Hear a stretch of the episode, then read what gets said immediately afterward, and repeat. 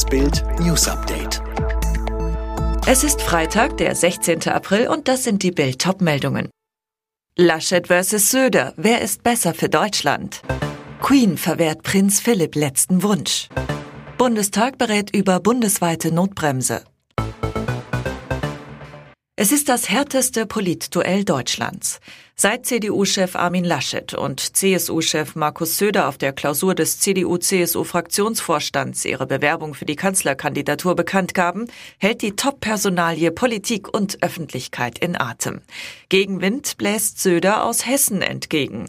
Ministerpräsident Volker Bouffier sagte dem hessischen Rundfunk, es ist doch völlig klar, dass die große CDU, das hat Markus Söder auch immer gesagt, das erste Zugriffsrecht hat. Und genau das haben wir gemacht.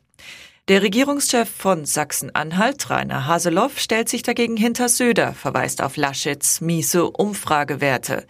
Es hilft nichts, wenn jemand nach allgemeiner Überzeugung absolut kanzlerfähig ist, aber dieses Amt nicht erreicht, weil die Wählerinnen und Wähler ihn nicht lassen.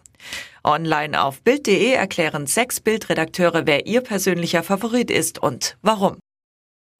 Tagelang soll die Diskussion in der königlichen Familie hin und her gegangen sein. Jetzt hat die Queen ein Machtwort gesprochen.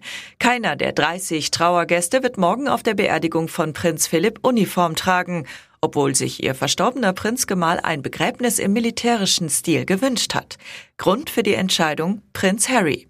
Royal-Experte Phil Dampier zu Bild Harry wollte bei der Beerdigung Uniform tragen, die mit der 2018 bei der Hochzeit mit Meghan vor den Traualtar schritt.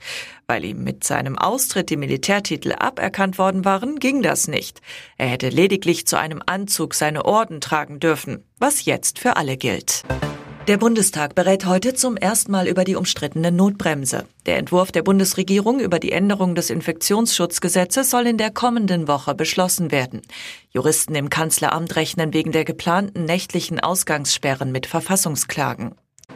Die deutschen Bundeswehrsoldaten sollen voraussichtlich bis Mitte August Afghanistan verlassen. Das hat Deutschlands Verteidigungsministerin Kramp-Karrenbauer angekündigt.